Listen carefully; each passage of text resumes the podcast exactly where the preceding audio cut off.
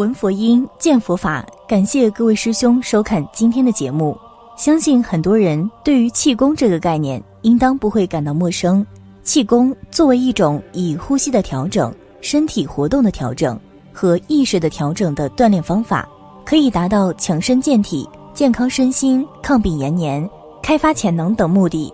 它可以说是中国本土固有的产物，不仅历史非常悠久，内容也是非常的丰富。包括吐纳、行气、步气、服气、导引、炼丹、修道、坐禅等等。不过，虽说这一概念从古到今都有，但是令人不解的是，其修炼的目的是什么呢？道家讲无，而佛家是讲空的。那么，修得越高，是不是就越达到空无的境界了呢？有的人可能会想，这不是很无聊吗？喜怒哀乐都没有了，那人生活得多没意思。那么宗教中讲的空和无，是不是真的就是指什么都没有了呢？它到底是个什么东西呢？今天我们就来聊聊这个话题。先来说说道家中的空无。道中的空无最早来源于在三皇时期的伏羲。伏羲根据天地之间的阴阳变化，悟出乾坤奥秘，制定了太极、五行、八卦，以此来让人们了解天地万物之间的推演规律。这也就有了后来人们用八卦和易经来占卜凶吉的基础思想。里面的核心思想为：地应效法天，天应效法道，道本就是自然宇宙的规律。人在天地之间应明白自己在自然界的位置和社会上的位置，这也让天地人三才有了整体观念和完整系统。随后到了黄帝时期，黄帝不仅是治世的帝王，也是得道的修炼之人。传承了天文人文的交接，带领天下，给后面的五千年出演了天人合一。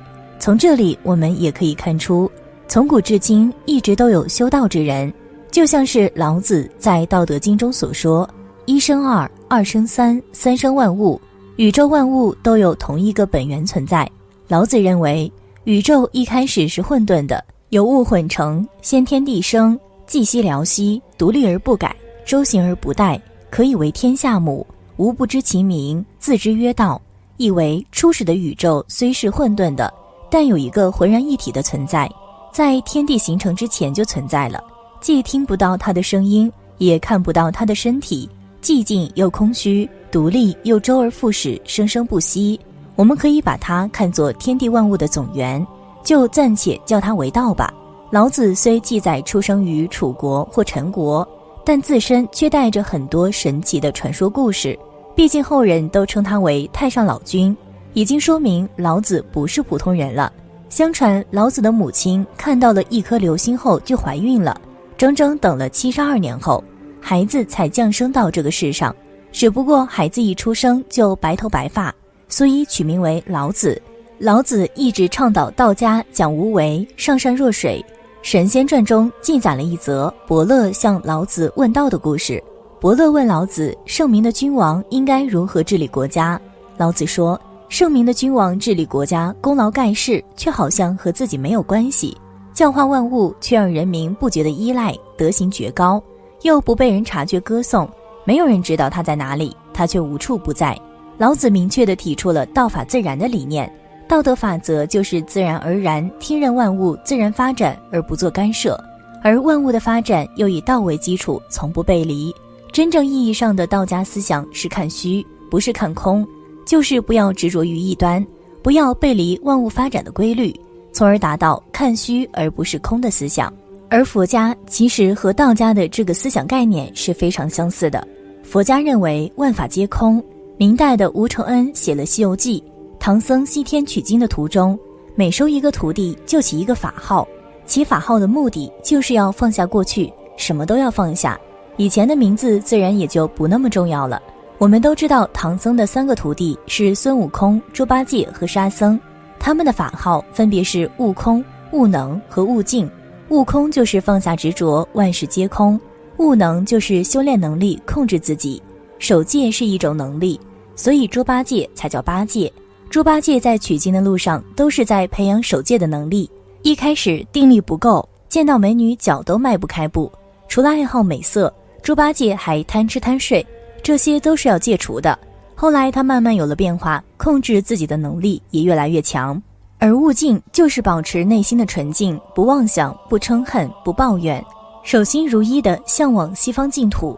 由此看来，佛家要达到的空的境界，就是要通过修炼割舍人世间的七情六欲。无论是佛家还是道家，都是讲究看淡人世间的欲望或者是执着。难道通过这样的修炼方法就能够修成吗？这有科学依据吗？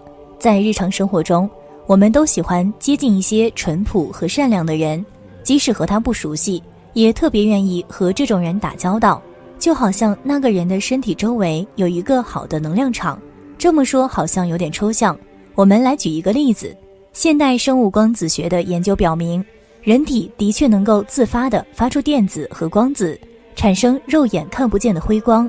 科学家把人体发出的电子和光子视为人体能量的表现。在西方科学的研究中也发现，人们的精神和情感状态是能够对人体的能量场产生影响的。通过 GDV 照相术就可以观察到人在不同情绪下身体能量场的变化。比如说，当一个人发出积极情绪的时候，比如高兴、开玩笑时，他的能量场就会增强；而生气、嫉妒、憎恨这些负面的情绪会使能量场缩小、缺损，甚至是消失。更严重的是，持有负面情绪的人不仅会削减自身的能量场，还会影响其他人的能量场。而当一个人出现憎恨情绪的时候，他身边的人的能量场会受到很负面的波及。相反的，修佛或者是修道的过程中，就是在不断的排除这些负面的情绪，甚至连人世间正面的情绪，比如说兴奋，也是看得很淡的，让他们越来越少，无形中就在减少这种能量的损失。这也许就从侧面证实了为什么有些高僧的能量场很强。最典型的例子。就是道家的老子在过函谷关的时候，尹喜看见有紫气从东而来，知道将有圣人过关。果然，老子就是骑着青牛而来。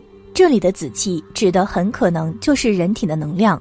所以，空无并不是什么都没有，它也是一种物质形式的存在。亚里士多德曾说过，物质元素包括水、火、土、气，以及一种天空上层的宇宙第五元素以太。其实以太的本源和老子的道也是相通的，也就是虚空不是真的什么都没有，而是一种相对于食物来说，一种无法用肉眼看到的物质，但它们所占的空间要比食物所占的空间更多，奥秘也比食物更加丰富。随着人类对物质的深入认识，从可以看到的天体物体外，又发展到用仪器观察分子、原子、粒子。这也是人类对物质观念的重大改变，从有形状的食物到无形状的以太合场，只是存在形式不同而已。譬如科学家经常提到的磁场、引力、能量等，所以科学界用以太来描述真空。他们认为世界是由各种能量场组成，也是一种独特的介质存在。随着二十一世纪人类对暗物质和暗能量的研究，以太已经在某种程度上开始复活。那么佛道两家的空和无，真的就是指空无所有的境界吗？修行人要修到空无的境界，不是很无趣吗？为什么还要追求空无呢？我们知道，佛陀梵语的意思是觉悟的人，佛本身就是大自在的，佛的弟子有很多都是神通大显的，而佛的世界更是漂亮的难以形容。《药师如来本愿经》是这样描述琉璃世界的：这片佛土清净庄严。没有男女之别，也没有痛苦。浮土的地面是由琉璃做的，划分界限的绳索是由金子做的，城阙宫阁是由七宝做的。也许这些只是我们能够知道的高境界中的乐趣，更多的是人们还不能够理解的。在普通人的眼里看这些修行的人，可能会觉得他们需要失去很多世间的东西，因为要达到空无。但是也许他们根本就什么也没有丢失。因为当人开始放下三界内的东西，达到更高境界的时候，更高层次上的物质才会开始展现给我们。但是也正因为这些高层次的物质，我们看不见也摸不着，所以才会被人们称作神迹。就像中国古代哲学中所讲的阴阳一样，有明就有暗，有善就有恶，有实就有虚。即便看不到、摸不着，并不代表它不存在。或许我们的世界才是虚拟的。高层次的物质世界才是真实存在的。好了，今天的内容就和大家分享到这里了，我们下期节目再见。